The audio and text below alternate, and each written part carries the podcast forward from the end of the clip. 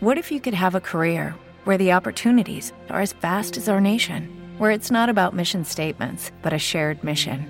At U.S. Customs and Border Protection, we go beyond to protect more than borders from ship to shore, air to ground, cities to local communities. CBP agents and officers are keeping people safe. Join U.S. Customs and Border Protection and go beyond for something far greater than yourself. Learn more at cbp.gov/careers. Every day, we rise, challenging ourselves to work for what we believe in. At U.S. Border Patrol, protecting our borders is more than a job, it's a calling.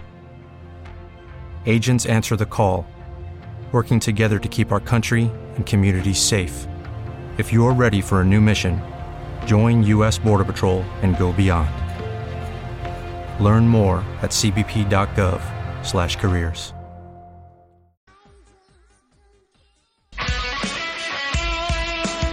Ràdio Marca és emoció, l'esport és nostre.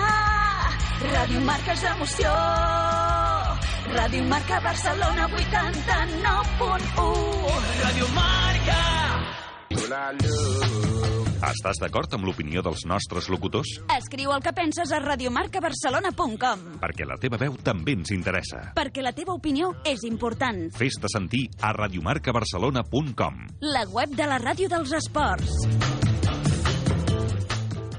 Ràdio Marca Barcelona, la ràdio dels esports. A Ràdio Marca Barcelona, Catalunya Futbol, amb Ricard Vicente. Senyores, senyors, què tal? Molt bona tarda, benvinguts a una nova edició del Catalunya Futbol. És dilluns 16 de maig del 2022. Des d'ara i fins les 3 de la tarda, les informacions i els protagonistes del futbol territorial català, amb Jordi Vinyals a la direcció tècnica i control de som, el suport de Dani Baskin i el treball de redacció i producció de David Hurtado, Mireia Morales i Alex Gómez. Cap de setmana de fortes emocions, moltes d'elles les varen poder viure al marcador Catalunya d'ahir diumenge. Pel que fa a la lluita per l'ascens, a la primera ref, l'Espanyol B ja tenia plaça i el Lleida Esportiu la va certificar. Ja tenen rivals per la primera eliminatòria. Espanyol B, Arenas de Guecho i Lleida Esportiu, Sestau. Pel que fa a l'ascens a la segona ref, l'Olot va empatar a un amb el Girona B i va fer valdre la millor classificació a la Lliga regular.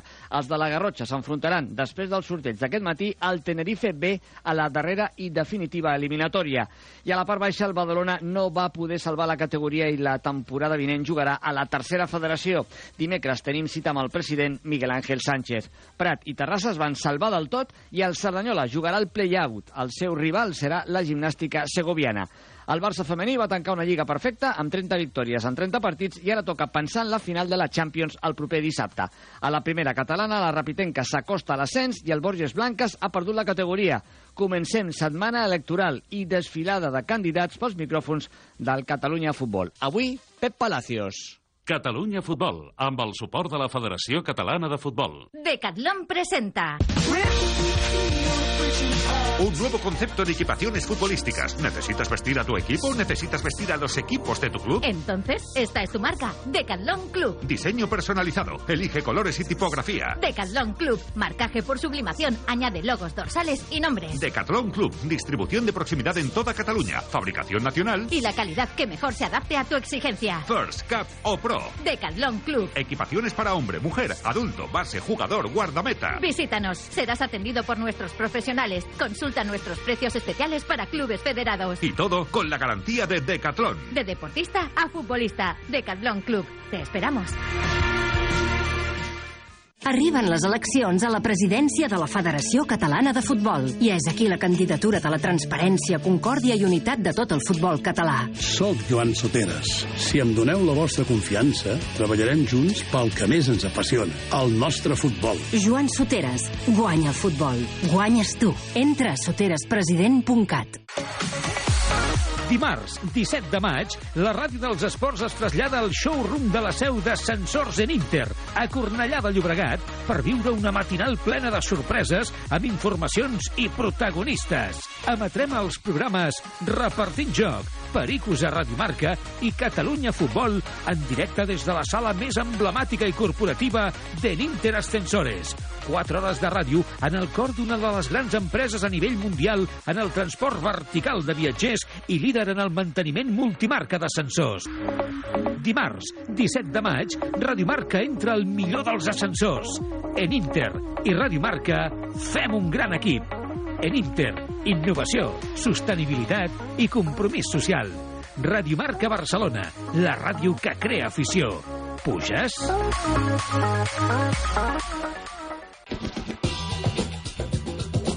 Comencem el Catalunya Futbol d'aquest dilluns. Com ja hem comentat, eh, alterem una miqueta aquesta setmana, que és d'eleccions. Tenim informacions importants. Demà un programa especial que farem des de la seu de en Inter. Per tant, avui no tindrem l'habitual tertúlia. De seguida saludem el primer dels candidats que desfilaran aquesta setmana a la presidència de la Federació Catalana de Futbol per aquests micròfons, el senyor Pep Palacios, però abans l'actualitat més, més immediata, perquè aquest matí s'han dut a terme ja els sortejos de les promocions on hi han implicats equips catalans. Comencem per la promoció de sense primera ref. L'Espanyol B tindrà com a rival al Arenas de Guecho, mentre que el Lleida Esportiu tindrà com a rival al Sestao. Tots dos són del grup 2 d'aquesta segona ref. L'Arenas de Guecho va acabar cinquè, el Sestao va acabar segon. Els partits, eliminatòria, eh? partit únic, aquest proper cap de setmana. Anirem donant més detalls al llarg dels propers dies. Teníem també en aquesta segona ref implicat el Sardanyola, que finalment jugarà el play-out per la permanència i li ha tocat el 13 del grup primer, la gimnàstica segoviana, també eliminatòria partit únic, aquest proper cap de setmana. I també estaven pendents de la eliminatòria d'ascens a segona ref, que jugava el campió de la fase catalana, que ha estat el Lulot després de derrotar ahir, mm, bé, 1 a 1 en els eh, minuts de partit fins la pròrroga, però eh, com va quedar millor classificat l'equip del Mànix Mandiola, ha fet valdre aquest valor esportiu, ha aconseguit el terreny de joc a l'Olot i, per tant, l'Olot és el que s'ha classificat per la fase estatal i tindrà com a rival, és l'última eliminatòria ja i definitiva per l'ascens, el Tenerife B, que va acabar en la fase regular tercer del grup 12 i després ha eliminat a la primera ronda el Arucas per 2 a 1 i en aquesta segona ronda el Santa Brígida per 4 a 0. Se les veurà amb l'Olot. Parlem de l'Olot, parlem d'aquesta eliminatòria, parlem del de partit d'ahir a Rubí i ho fem amb l'Albert Batalla, porter de l'equip de la Garrotxa. Albert, molt bona tarda. Hola, bona tarda. I moltes felicitats, Albert. Ah, moltes gràcies. Això s'ha fet dur, eh? L'Olot era favorit per ser campió, no ho va aconseguir, entres a les eliminatòries, primer el Sant Andreu, ahir el Girona B, i ja sabem el proper rival, el Tenerife B, un altre filial, eh? després d'eliminar ahir el Girona B. Bé, així en calent, què us sembla, o què et sembla aquest rival, Albert? Bueno, al final, com, com són de tot el grup d'Espanya, tampoc coneixes els rivals, però bueno, un filial ja saps el que vol dir, són gent jove que té moltes cames, que corren molt com ahir, i bueno, nosaltres tirarem de, del nostre ofici, del nostre saber estar i intentarem fer un partit com ell i intentar classificar-nos. Fa poca estona que hem conegut que el rival seria el Tenerife B, m'imagino que ara ja el cos tècnic i, i de scouting de l'Olot està treballant per donar-vos la màxima informació. Eh, heu jugat dos eliminatòries a, a, a Rubí i ara heu de marxar cap a, cap a Madrid eh, per jugar aquesta tercera eliminatòria, terreny neutral. Bé, esteu preparat per tot, eh, Albert? Sí, sí, ja, ja sabíem abans d'aquesta setmana que se juga a Madrid i, bueno, pues, ara aquesta setmana preparava el partit, ens ha tocat el partit diumenge a 7 de la tarda, així que, bueno, podem treballar tranquils durant la setmana, que tenim temps per descansar, i ja pues, el cap de setmana viatjar a Madrid i preparar el partit allà. Mm, no sé, us sentiu favorits davant d'un filial, 50%? Què diríeu des del vestidor de l'Olot? No, no, 50%. Al final aquests partits són el cara i creu i els petits detalls són els que marquen la diferència. Al final una jugada que puguis estar més o menys acertat és el que marcarà al final el valor de tot un curs, que el nostre objectiu és, és clar pujar, al final pues, estar concentrats i nosaltres eh, respectem molt el rival i 50-50. Hi ha poques pistes per avaluar quin és el potencial d'un i d'un altre. Vosaltres vau acabar segons, ells tercers. Ells tenen 49 gols a favor a la fase regular i 31 en contra. Vosaltres 53 a favor i 32 en contra. Si ens guiem per aquests números, hi ha molta igualtat entre tots dos. Sí, bueno, al final sempre els equips que estan a dalt pues, fan gols i encaixen pocs, encara que nosaltres hem encaixat més dels que hauríem, però bueno, és un equip segur que deu competir molt bé. Aquest últim partit han guanyat 4-0, o sigui, és un equip solvent. I nosaltres a preparar-ho bé a partir d'avui i ja pensar el partit de diumenge. Molt bé. El partit d'ahir ja és història, però bueno, eh, el tenim molt, molt a prop. Olot i Girona B es van disputar aquesta plaça. Es va d'haver de suar fins al final, eh, Albert? Sí, sí, ahir vam patir molt. Crec que la primera part vam sortir molt bé i vam poder, podem haver augmentat l'avantatge. Algunes de la primera part potser es va quedar curta, però bueno, és que s'espera molt bon equip i a la segona part ens van apretar molt i bueno, al final a la pròrroga vam saber patir, sabíem que l'empat ens valia, i vam saber tirar d'ofici i sacrifici per, per emportar-nos una eliminatòria molt dura. I quina responsabilitat, perquè el vostre ascens, hi ha equips de tercera, de primera catalana, de segona catalana, que, que s'han de sumar, que s'han de posar la samarreta de l'Olot, perquè del vostre èxit depèn també el seu mm, èxit, en aquest cas, permanències esportives a categories, ho sabeu? Sí, bueno, llegim tal, però bueno, nosaltres ens centrem sobretot amb nosaltres, però bueno, és, és important que puguem aconseguir l'ascens perquè el futbol català estigui ben representat i pugui mantenir les places que té ara mateix i tingui un equip més l'any que ve a segona res. Doncs aquest diumenge no hi ha dubtes, eh? Aquí tots ens posem la samarreta de l'Olot, tots amb l'Olot davant del Tenerife B per veure si l'Olot l'any que ve juga a la segona ref. Albert Batalla, porter de l'Olot, felicitats, gràcies i queda un esgló, a veure si l'aconseguim. Una abraçada, bona tarda. Moltes gràcies, a vosaltres, adeu. Torna la selecció catalana absoluta. El 25 de maig, a l'estadi de Montilivi de Girona, Catalunya-Jamaica. Perquè volem una nova victòria, perquè tindrem cares noves i perquè us necessitem a tots i totes contra un rival amb jugadors Premier. 90 minuts per gaudir, 90 minuts per guanyar. Vine al Catalunya-Jamaica. Entrades des de 5 euros a fcf.cat. Federació Catalana de Futbol. Tots som selecció.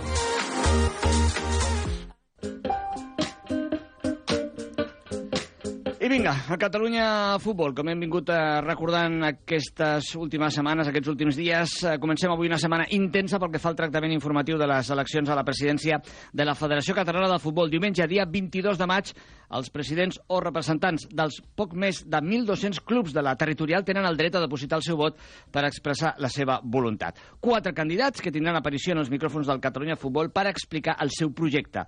Disposaran de 14 minuts. Avui comencem amb el candidat Pep Palacios, eslògan El canvi de debò, exjugador de bàsquet professional, després de la pràctica esportiva ha estat professor d'educació física, director d'oficina bancària, director d'empreses immobiliàries i actualment és director de projectes en fons d'inversió. És l'actual president de l'Atlètic Sant Just i va presentar 202 avals vàlids.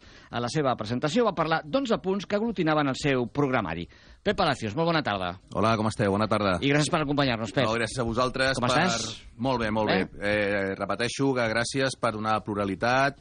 Eh, és bo, seria bo que la resta de mitjans també donessin aquesta pluralitat. Malauradament no, no ha estat així bueno, aquí estàs en aquesta casa i aquesta casa tenim aquesta manera d'actuar.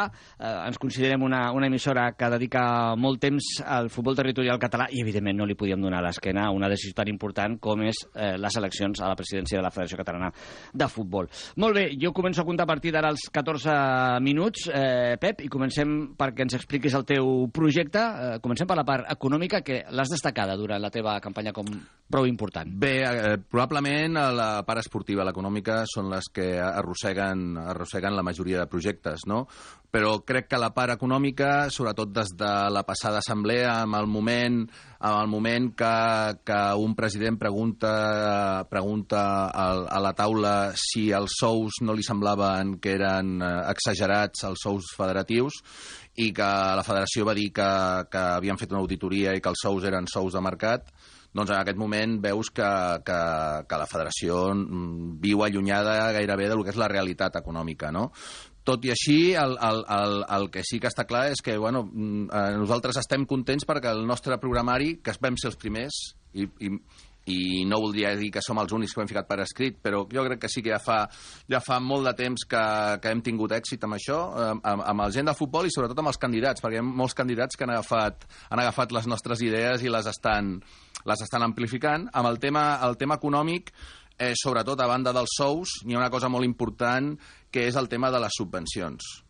A les últimes assemblees eh, se'ns diu que se'ns atorguen subvencions superiors al milió i mig d'euros, eh, ratllant els dos milions d'euros, i això mm, doncs hauríem de, de ficar-ho al seu calaix. És a dir, una subvenció és una cosa que tu em dones d'uns diners aliens, però si tu m'has cobrat a mi 1,5 milions i els reparteixes els 1,5 milions amb una mena de campanya orgullosa, tots som un equip, etc etc perquè hi ha moltes campanyes, JocNet, etc. Eh, realment això no és una subvenció. El que està claríssim amb el tema econòmic és racionalitzar.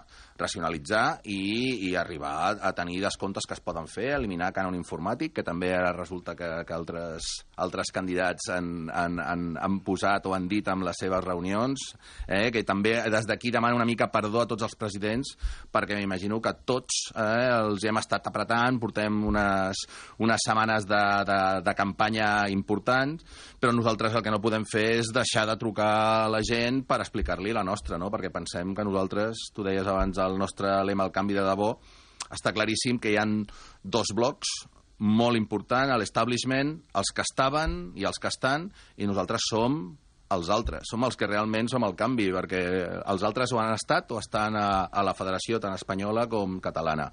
Fonamentalment, el tema, el tema econòmic, el que pensem és que no podem ser els clubs uns recaptadors de diners per un ens que, que rebassa, rebassa amb, amb, amb, amb, amb, es creix els 20 milions d'euros de facturació i el que hauria de ser és un ens amb vocació de servei públic que mm, servís per eh, protegir, en, en aquest cas, els clubs petits. Els que són clubs grans, que tenen sponsorització, que tenen lligues, que tenen després subvencions a la Federació Espanyola molt importants, aquests no se'ls ha d'ajudar s'ha d'ajudar als altres. I nosaltres no ens hem atribuït. Nosaltres som els representants de l'equip, eh, els equips petits i mitjans. Com ho, com, ho, eh, com ho volem fer? Això, limitar els salaris, eh, racionalitzar les despeses, i hi ha, hi ha algú que diu, oh, però no tenen experiència, i em preguntaven d'una ràdio Terres de l'Ebre, però pro probablement vostè és l'únic que no té experiència. I dic, home, tenim experiència en gestionar clubs sense recursos, home, jo, jo crec que, que si en aquest cas eh, és com si has de fer una cursa amb un cotxe que té, que té un motor de 1.100 i et donen un cotxe que té, que té 3.000. Doncs, home, correràs molt millor si tens, si tens una, un ens amb una capacitat econòmica forta. En aquest cas, el, el, tema, el tema econòmic eh, és un tema que ha esclatat, encara que, òbviament, són la Federació Catalana de Futbol i el punt més important per mi és l'esportiu. Mm -hmm. Doncs passem, si et sembla, a parlar de l'esportiu. Un cop eh, han quedat eh, subratllades les aspectes econòmics que preocupen i que suposo que es modificarien si el Pep Palacios guanyés les eleccions, que seria el tema de la limitació de salaris, ha quedat clar, i el tema de la gestió de, de les subvencions, o que canviarien de nom, o es faria d'una altra, altra manera les ajudes als, als Perdó, Ricard, deixar de cobrar deixar de cobrar perquè 1.800.000 euros per després tornar-lo a pagar. Això és molt senzill. Mm. No, no cobrem canos informàtics, deixem de cobrar coses i, i en aquest cas racionalitzarem les subvencions. Anem a la part esportiva que comentaves. Uh, Pep, dins del teu projecte, quins punts uh, són els que, si tu arribes a ser president, uh, la federació desenvoluparia? Doncs, mm, molt important, si parlem de futbol amateur, eh, en aquest cas tenim, tenim un embut que ara també ara hi ha altres candidats que, estan, que, que estan parlant d'això. Tenim un grup de, de tercera, tercera ref a Catalunya. Tenim 180.000 llicències. La Rioja té 8.130 llicències, té un grup de tercera ref i Andalusia té 160.000 llicències i té dos grups de tercera ref.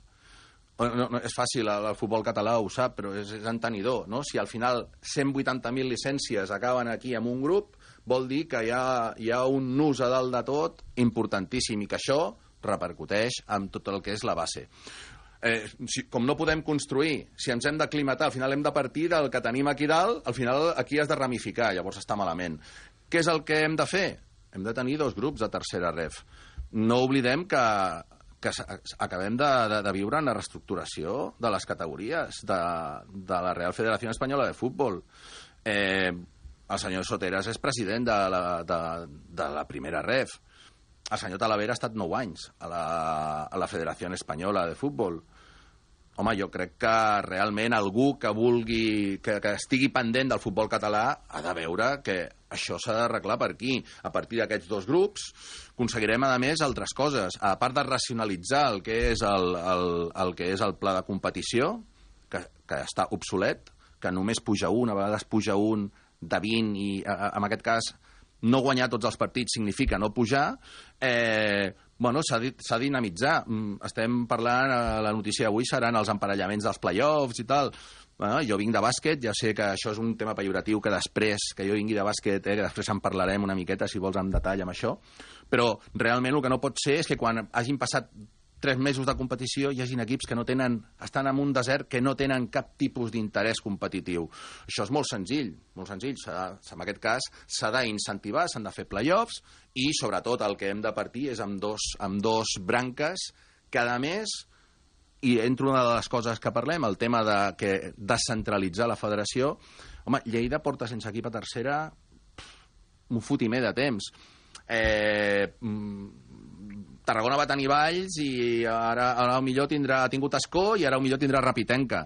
Però realment, si fas aquests dos grups, territorialitzes en aquest cas i fas, en aquest cas pots fer quatre grups probablement de primera catalana i tenen, tots els territoris tenen accés a aquesta categoria. Estàs en aquest cas racionalitzant el, el, el que és el, el, el futbol català estàs donant-li sentit a un pla de competició. Una altra cosa, eh, Ricard, molt senzilla, creiem d'aplicar i que no hem inventat nosaltres, però nosaltres som presidents i anem a coses pràctiques, hem de ser més pragmàtics, eh? no, no som polítics, que és el que hauria de ser la federació, hauria de ser no tan política i més pragmàtica. Nosaltres veiem la Copa Catalunya, la veiem sense interès i, ostres, nosaltres el que veiem és que eh, un equip de la quarta divisió anglesa pot jugar contra el Chelsea, el Chelsea ha d'anar a aquest camp i jo eh, ho dic així, no? Si ha d'anar, imagina't, el Nàstic a jugar a camp del Torredembarra, me cago en dena. Eh, això genera a tot l'espai, genera un ambient, i llavors en aquest cas estàs apostant per al futbol. Clar, el futbol, el futbol, diguéssim, dels petits, perquè en els petits, en aquest cas, es consideren, tenen una opció d'estar amb els grans, i això crec que dinamitza i li dona vigor a, amb, el, amb el futbol. Mm.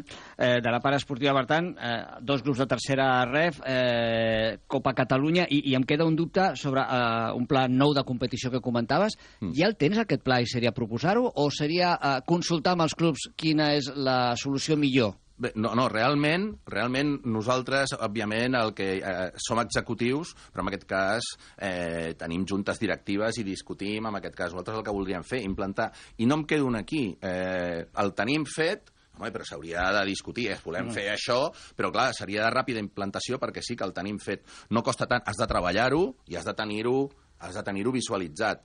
Però aquí estic parlant de futbol amateur i deixa'm que canvi pel temps per no, per no deixar cap cosa. Eh, el tema futbol base.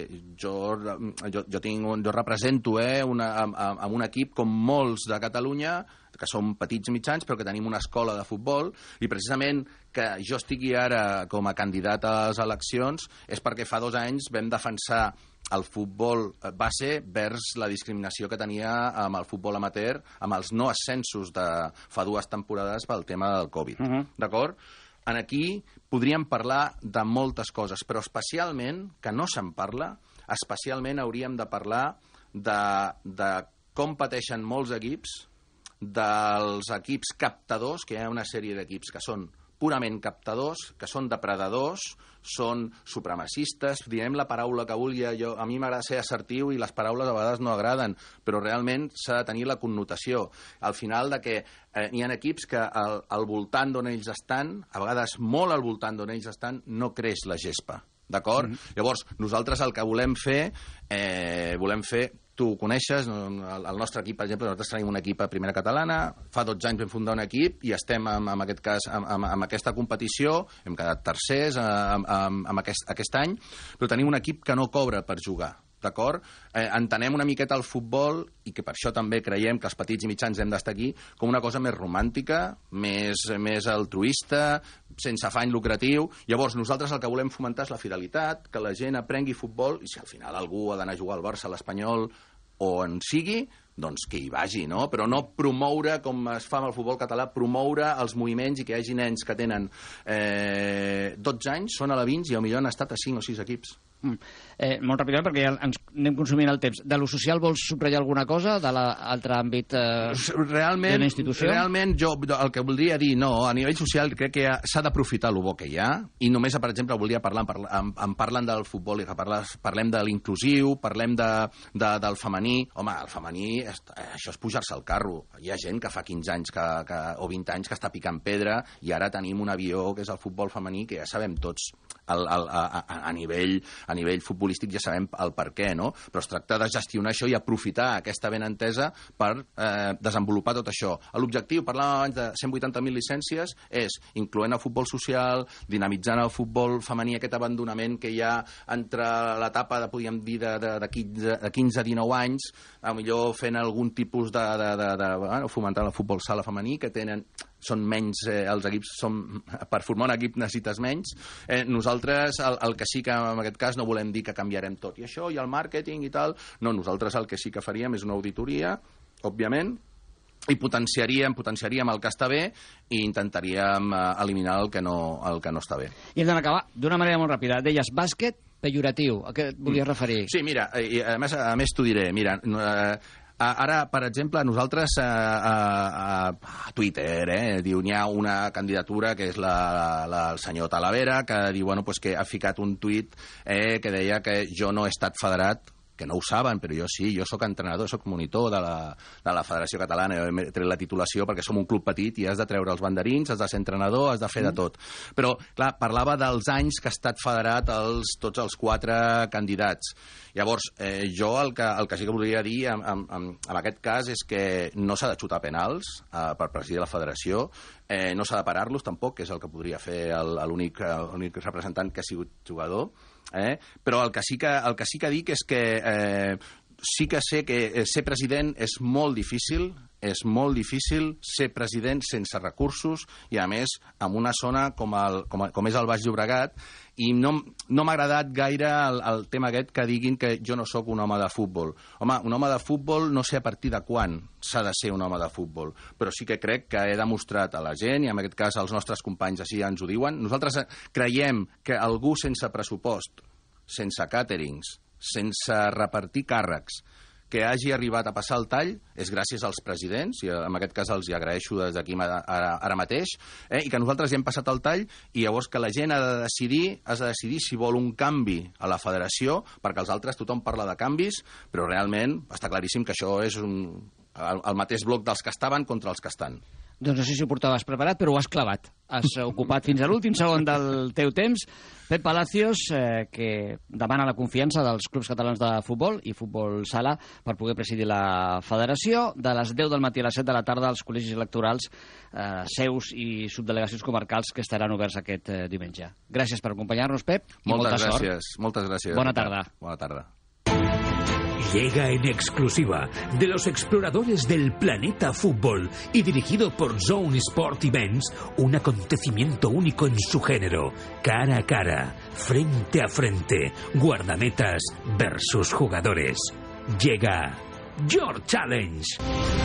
Busca los límites de tu capacidad y explota tu talento con el balón. En Your Challenge se unen competición y diversión al máximo nivel. Disparos, paradas, finalización, juego aéreo, precisión, pruebas, retos y puntuación detallada. Juega el uno contra uno y el 3 contra 3. Conoce la jaula del cao. Todo esto y mucho más es Your Challenge. Más de 4.000 euros en premios y sorteos de máximo nivel. Sábado 4 y domingo 5 de junio en el Municipal Turrén de Llops de Martorell. Edades de desde benjamines nacidos en 2013 hasta seniors nacidos en 1992, masculino y femenino. Your Challenge. Inscríbete ya en la web zonesportevents.com. Your Challenge, la batalla del fútbol que nunca olvidarás.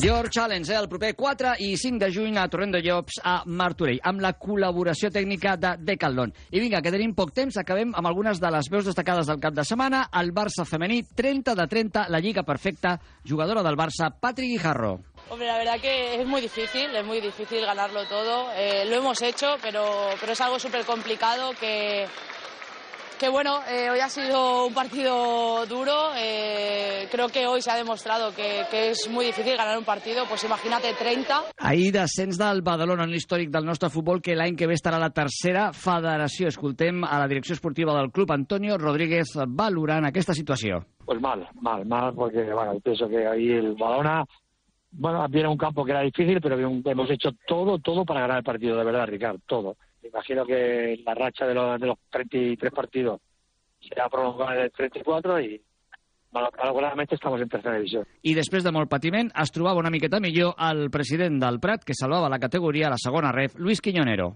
Ahora, ahora algo estoy mejor, pero realmente, como vuelto a decir, vuelvo a deciros, lo he pasado muy mal, lo he pasado muy mal. Luego la tarde ya lo asimilaré un poquitín mejor ya el, lo que hemos conseguido. Realmente teníamos que haberlo conseguido mucho antes y no esperar el último partido, pero bueno, esto es fútbol y hasta el último minuto del último partido, pues puede pasar cualquier cosa. Felicitats al Barça femení, felicitats al uh, Prat, felicitats al Terrassa i molts d'ànims pel Badalona. Caramba, Otra vez el ascensor estropeado. Y no hace mucho de la última avería. Y además, recuerdo que tardaron unos días en repararlo. Tengo que hablar con el presidente de la comunidad. ¿Seguro que hay alguna solución? Por supuesto. Y la solución tiene un nombre. Eninter. Eninter es la empresa líder en el mantenimiento de ascensores. Has de saber que la normativa legal permite el cambio en tu servicio de asistencia. Ponemos a tu disposición atención rápida y personalizada que incluye todos los canales de comunicación, incluido el WhatsApp. Más fácil, imposible. Basta de esperas en el mantenimiento y reparación de tu ascensor.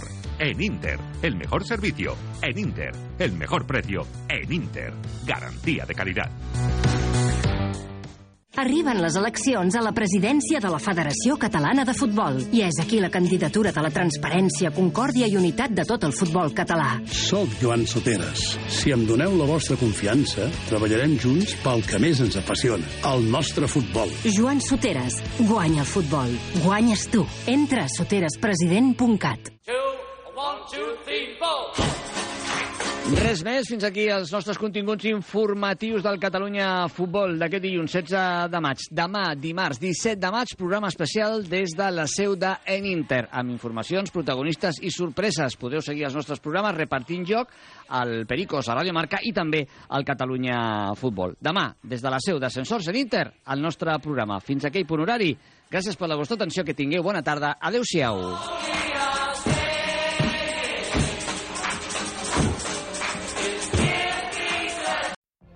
What if you could have a career where the opportunities are as vast as our nation, where it's not about mission statements, but a shared mission?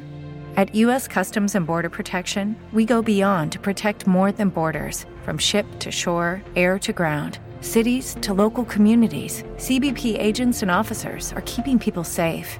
Join U.S. Customs and Border Protection and go beyond for something far greater than yourself. Learn more at cbp.gov/careers. Hello, it is Ryan, and I was on a flight the other day playing one of my favorite social spin slot games on chumbacasino.com. I looked over the person sitting next to me, and you know what they were doing? They were also playing Chumba Casino. Coincidence? I think not. Everybody's loving having fun with it. Chumba Casino is home to hundreds of casino style games that you can play for free anytime, anywhere, even at 30,000 feet. So sign up now at chumbacasino.com to claim your free welcome bonus. That's chumbacasino.com and live the Chumba life. No purchase necessary. VGW Void prohibited by law. See terms and conditions. 18 plus.